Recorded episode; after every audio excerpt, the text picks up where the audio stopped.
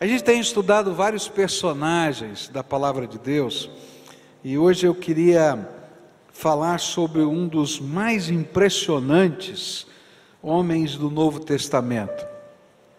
Quase metade do Novo Testamento foi escrito por ele.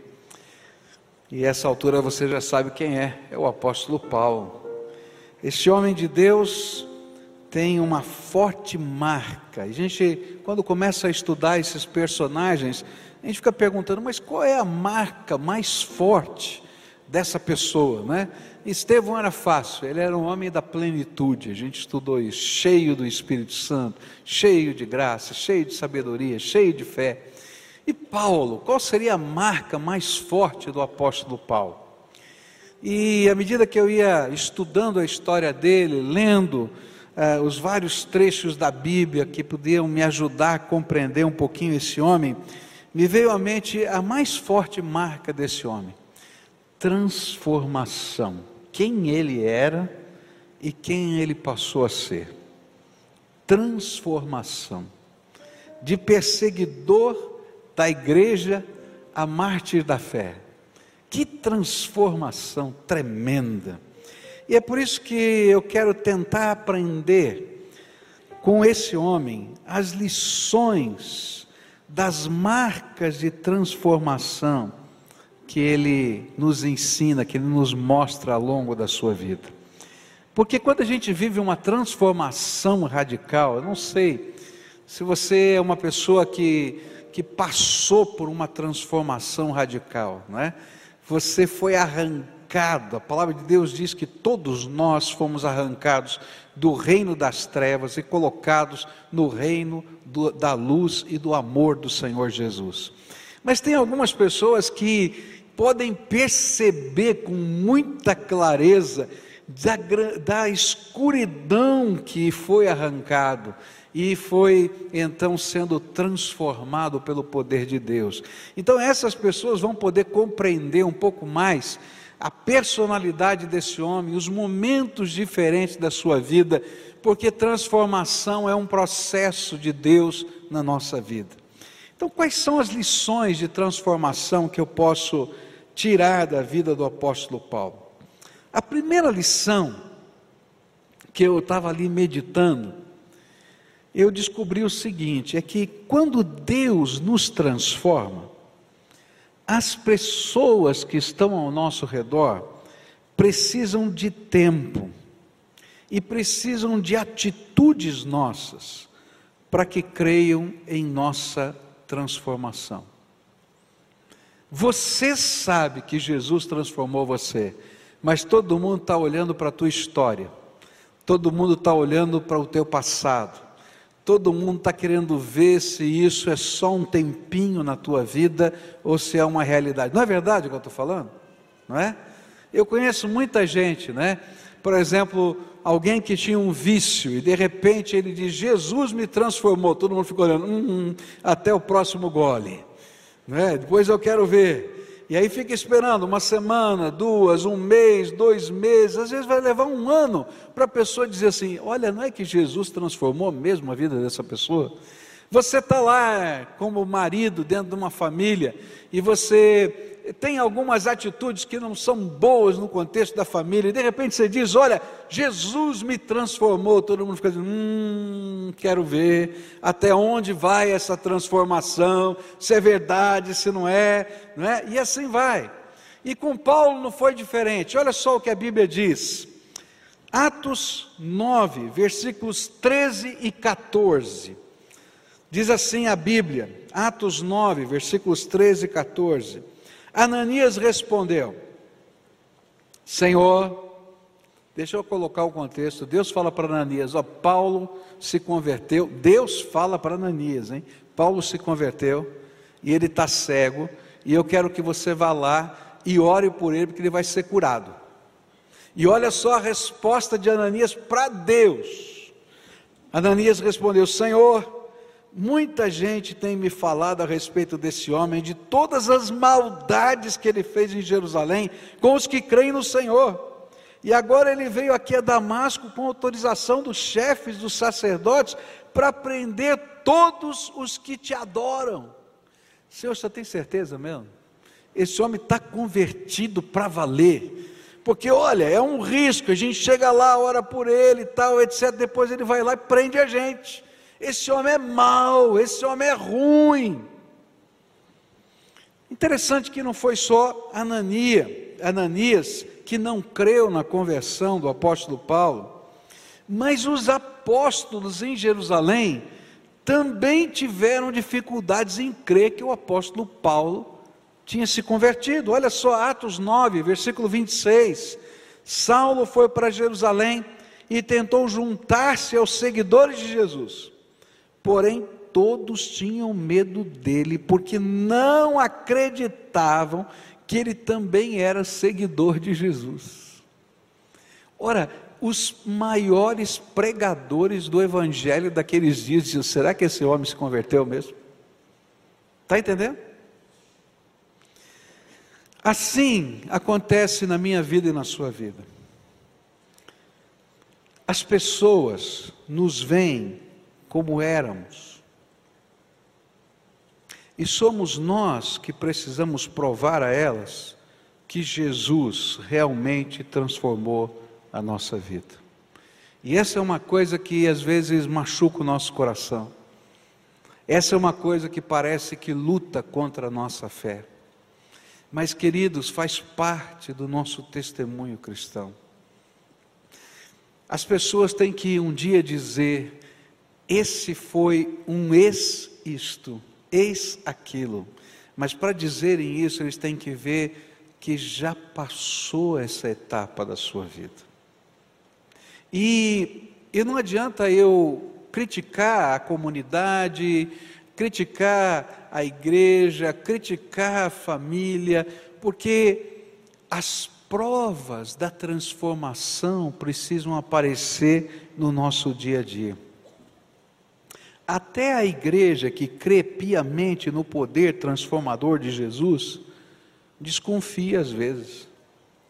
E o pior é que muitos ainda podem sentir aquele cheirinho do farisaísmo que ainda não havia sido retirado do coração de Paulo.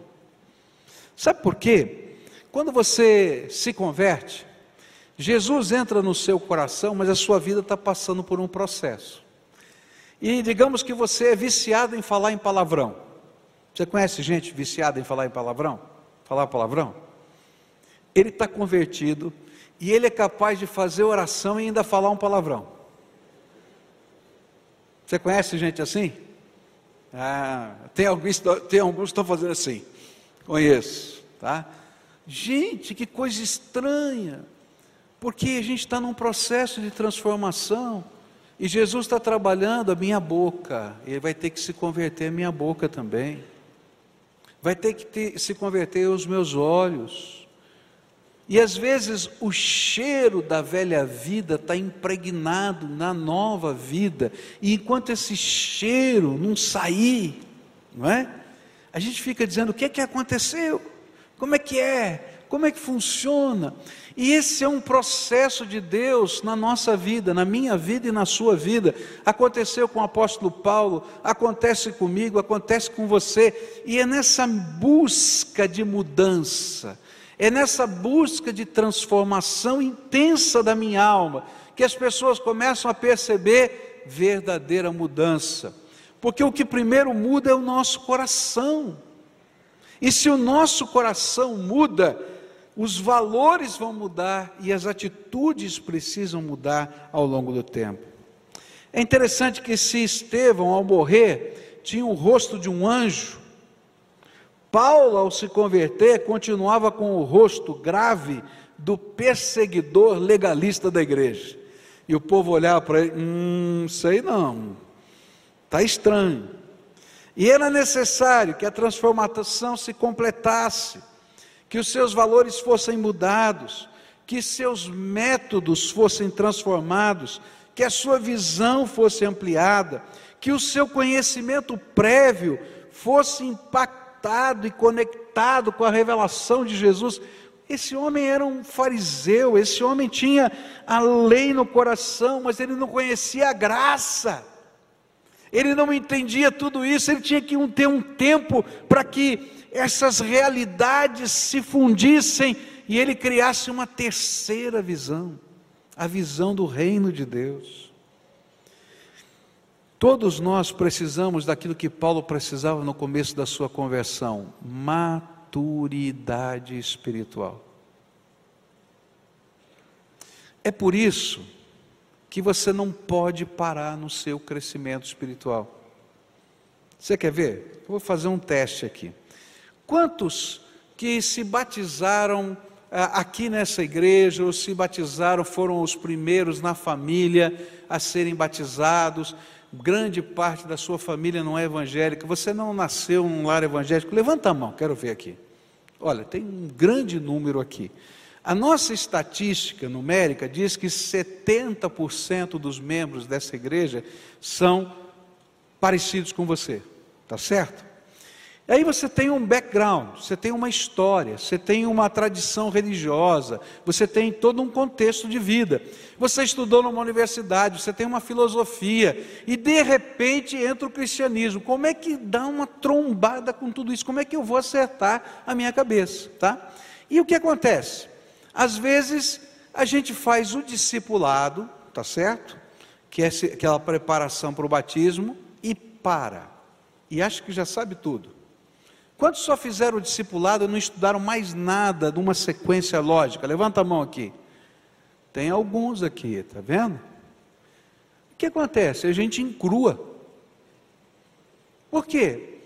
Porque não dá tempo de a gente olhar aquelas verdades bíblicas que vão se contrapor a todo o meu background.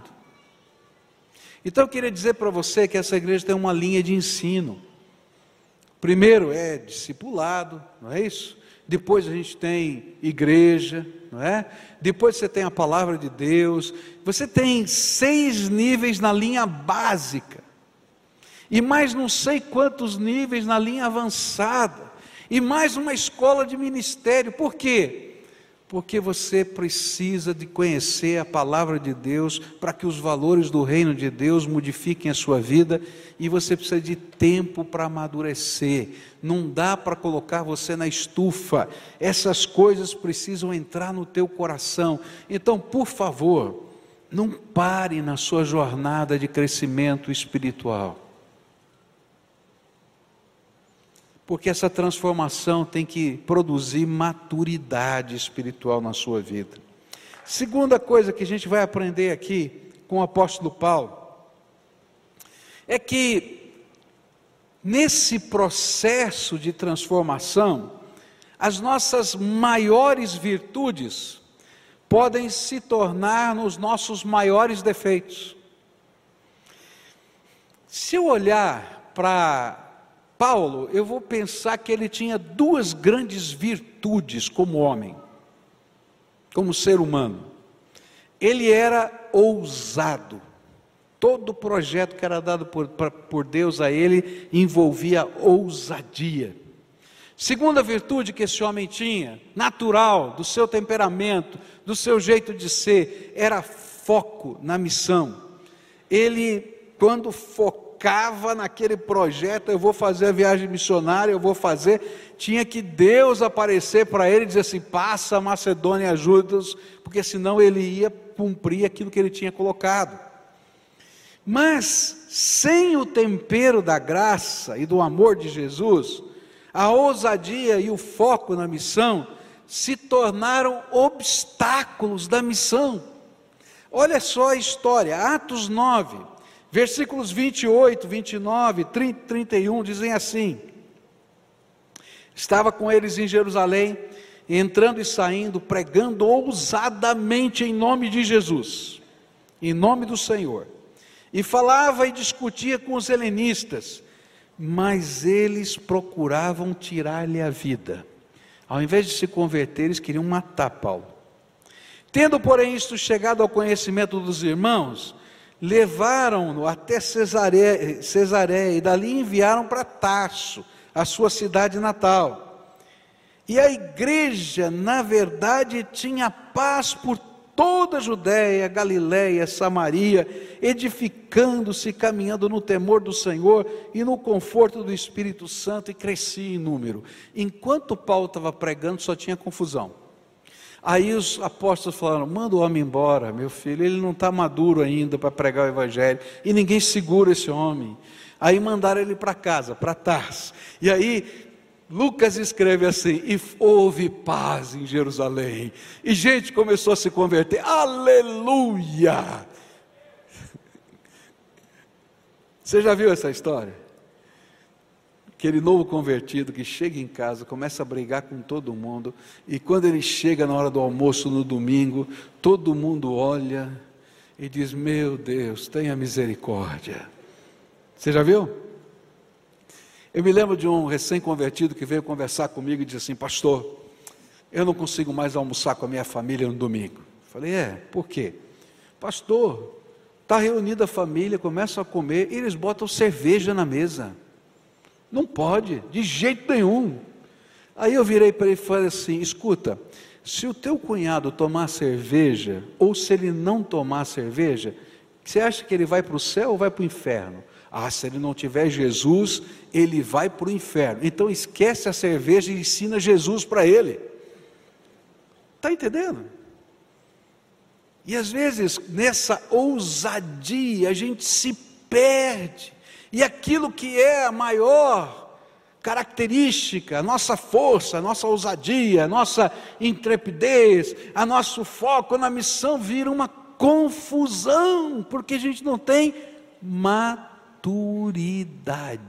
Dá um cutucão aí no irmão, diz assim: seja maduro, por favor.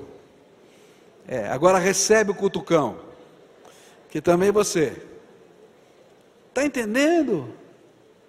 E aí, quando você sai do encontro de família, o povo diz: Aleluia, tem paz nessa casa. Você conhece uns crentes assim? Conhece? Eu conheço alguns. E o pior é que é tudo minha ovelha. É tudo minha ovelha.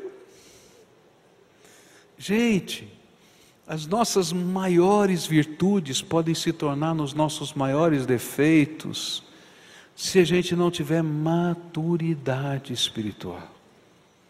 Maturidade espiritual é sabedoria que vem da graça, é unção, que é poder do Espírito na vida da gente. E se a gente não tiver isso, as pessoas não vão se converter, ainda que eu tenha uma eloquência tremenda, ainda que eu seja capaz de responder com todos os versículos na ponta da língua, mas me falta sensibilidade, me falta amor. É o fariseu falando e não o homem cheio do espírito. Por isso, Deus teve que quebrar o farisaísmo de Paulo antes de poder usá-lo efetivamente na obra. Nossas virtudes, se não forem temperadas pela graça, se tornam defeitos e viramos tratores que, ao construírem algo, deixam sua marca de destruição por onde passa. Você conhece gente assim? Você dá uma missão, ele vai lá e cumpre, mas o que ele estragou no meio do caminho, nossa, ele diz assim: melhor que ele não tivesse feito nada. E quando saírem, quando essas pessoas saem, a paz volta e o crescimento impedido pelo excesso de ousadia acontece naturalmente. É interessante quando a gente estuda essa história, é que Paulo, ele sai de Jerusalém, lá no livro de Gálatas, ele vai contar essa história para a gente. Ele sai lá de Damasco, ele fica três anos lá na Arábia, tentando entender o que aconteceu com ele. Ele volta para Jerusalém, dá toda essa confusão, ele não estava preparado. Aí ele manda para Tarso, ele vai ficar mais nove anos lá em Tarso, no estaleiro, porque ele precisava quebrar o farisaísmo dele. E aí então, Deus vai colocar Barnabé e vai buscar Paulo, e Barnabé, agora que Paulo está um pouco mais humilde, agora que Paulo está um pouco mais lento nas suas posições, Barnabé tem oportunidade de ser um mentor nele. Leva lá para Antioquia, esse homem é uma bênção em Antioquia. E dali sai para a primeira viagem missionária, e ele continua sendo uma bênção. Mas ele precisou amadurecer espiritualmente. Presta atenção no que eu vou falar. Quanto mais cascadura você é, você está entendendo o que eu estou falando? Mais tempo Deus precisa quebrar você. E não é fácil.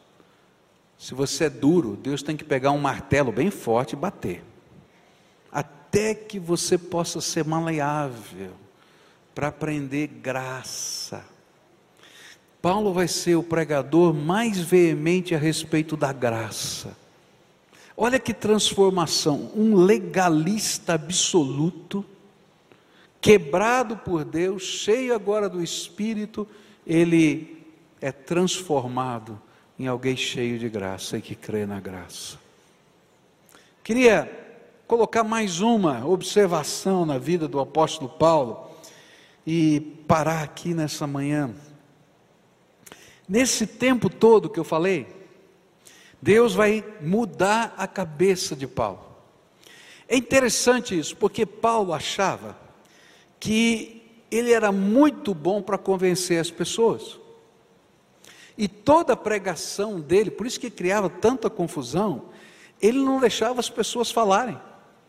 Quando as pessoas começavam a falar, ele já mudava de versículo, ele já mudava de versículo, ele ia mostrando, está aqui, está lá, e pá, e ele queria convencer as pessoas de uma coisa boa: Jesus é o Cristo.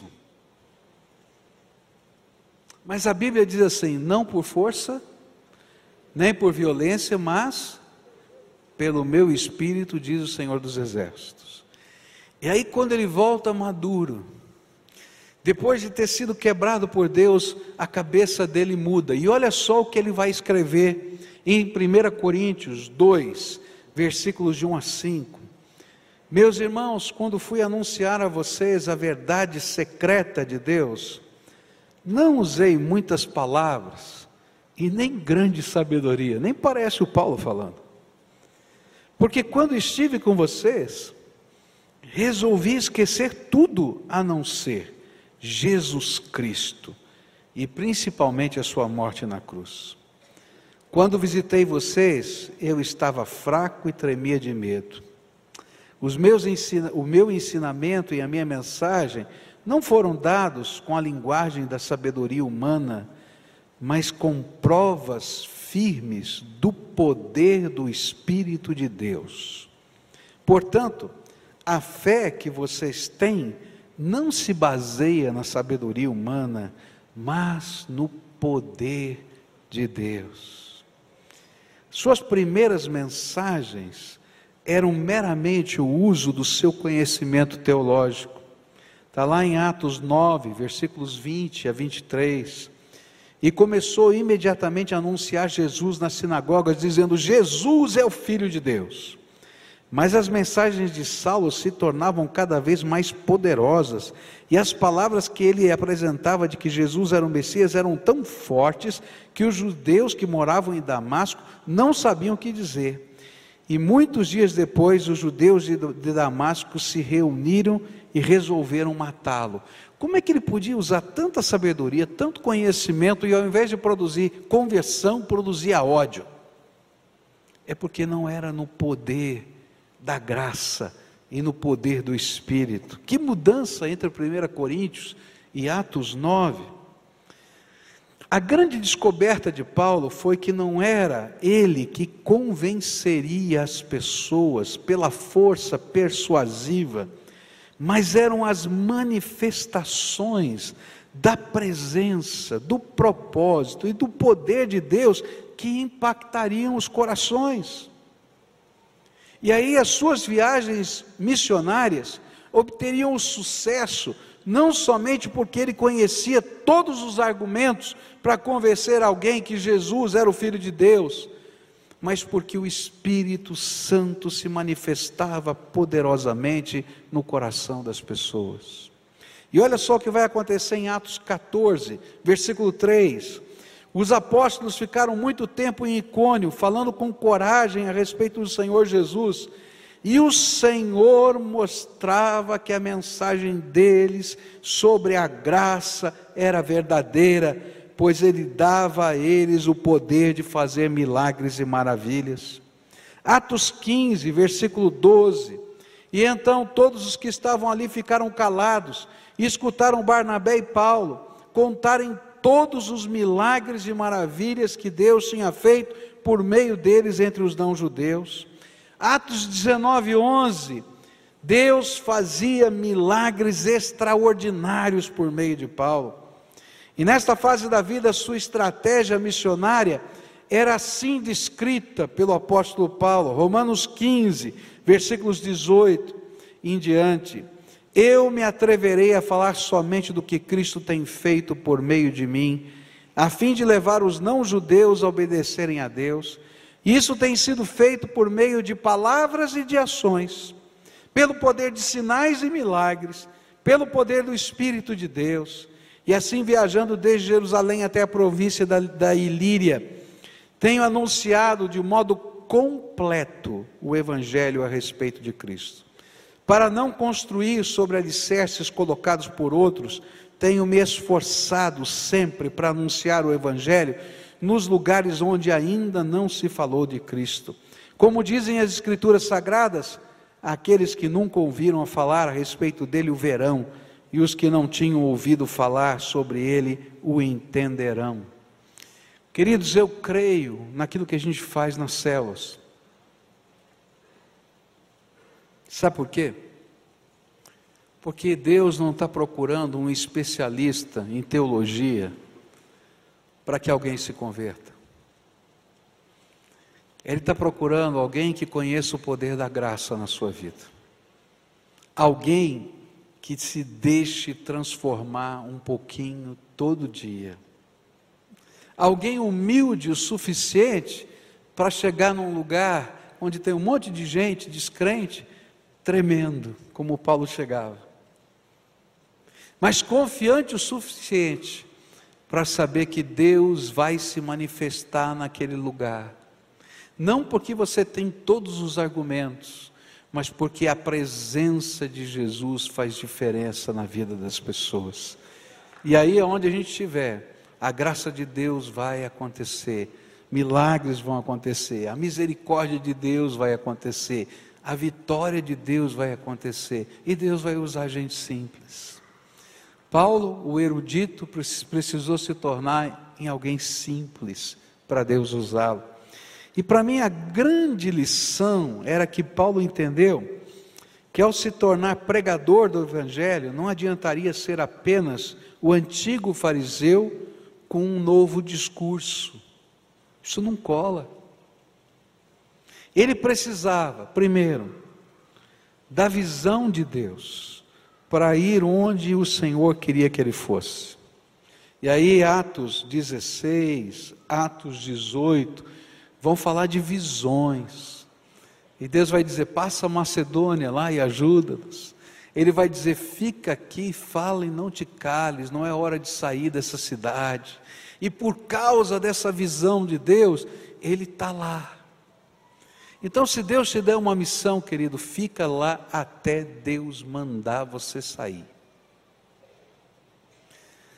Alguns anos atrás, eu passei por uma crise interior, pessoal, ministerial, e aí eu fiz uma oração. Eu falei assim: Deus, não aguento mais ser pastor da PIB de Curitiba. Estou falando sério. Eu quero permissão para ir embora. Vou pegar o meu boné e vou embora. Aí o Espírito Santo me falou assim: se quiser ir, vai, mas vai sozinho, que eu vou ficar aqui. Ele falou: não, assim eu não quero. Então fica quieto e aguenta. E fica aqui. Estou aqui até hoje. Está entendendo? A gente tem que estar no lugar que Deus quer que a gente esteja, não aquele lugar que a gente gosta ou não gosta, o que a gente precisa ou não precisa. A gente tem que estar no lugar que Deus quer. Esse é o projeto de Deus. Então, para a gente pregar esse evangelho, primeiro eu tenho que estar onde Deus quer. E aí, Deus vai falar para você: ó, vai lá cuidar daquela pessoa. Mas aquela pessoa, é aquela, eu amo aquela, vai lá em meu nome. E quando você vai em nome dele, fazendo aquilo que ele está mandando, Deus vai com você e vai revelar a graça dele. Paulo entendeu que ele não precisava só da visão de Deus para fazer a obra, mas ele precisava do conhecimento da palavra de Deus para responder às dúvidas dos que buscavam crer em Jesus. Mas ele não precisava só da retórica, da teologia, ele precisava que essas palavras do Senhor Jesus entrassem no coração dele. Uma das grandes lições que eu tenho aprendido na minha vida é que o pregador, o evangelista, o homem de Deus, ele é a mensagem.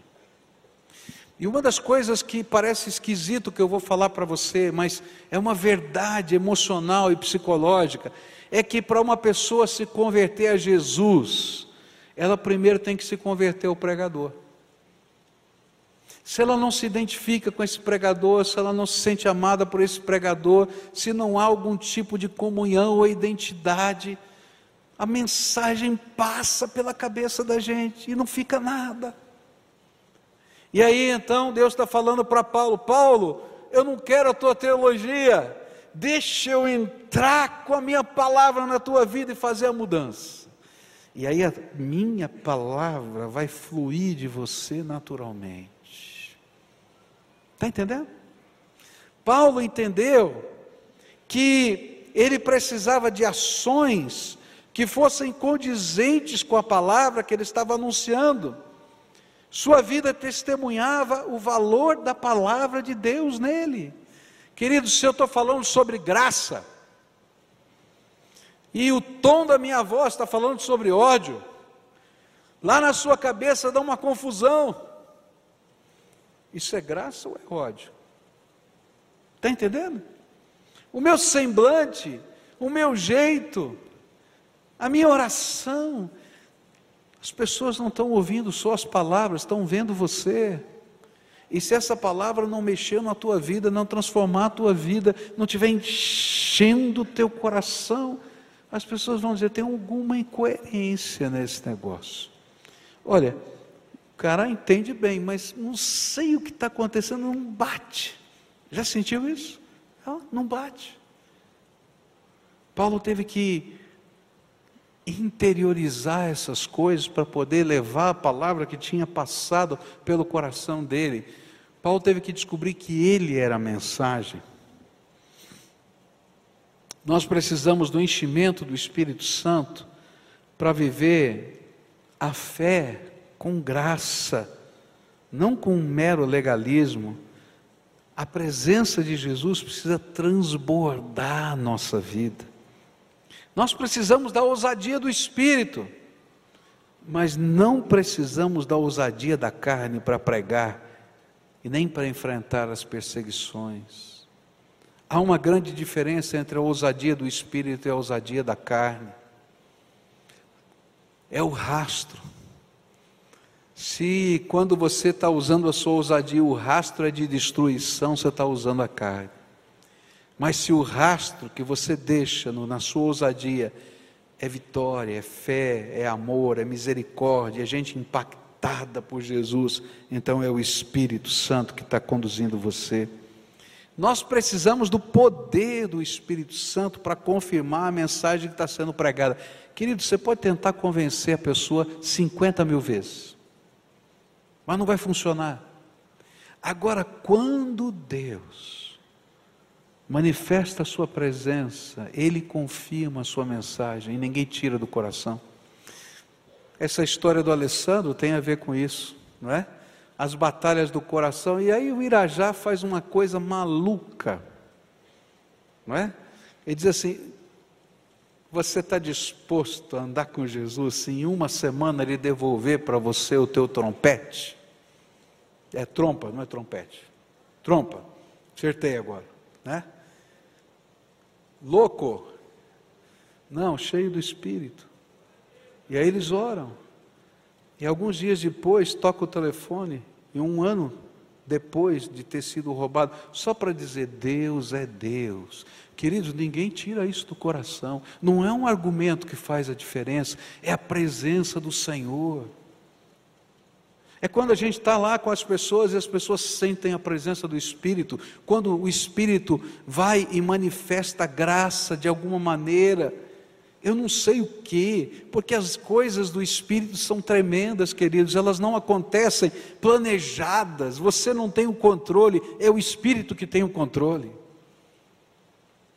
Está entendendo? E aí a gente vai sentir a graça. Às vezes lá na sua casa, lá na sua família, o que as pessoas mais precisam num momento de luta, de tristeza, em particular do teu carinho, do teu amor, da tua oração. E de repente Deus vai confirmando com graça na vida das pessoas. E quando Deus faz isso, ninguém arranca, ninguém tira do coração. É tremendo. Ele precisava da autoridade do nome de Jesus para repreender tanto os espíritos imundos, quanto a homens que se tornavam inimigos da fé. E a gente vai ver Paulo, com muita ousadia, fazendo umas coisas loucas.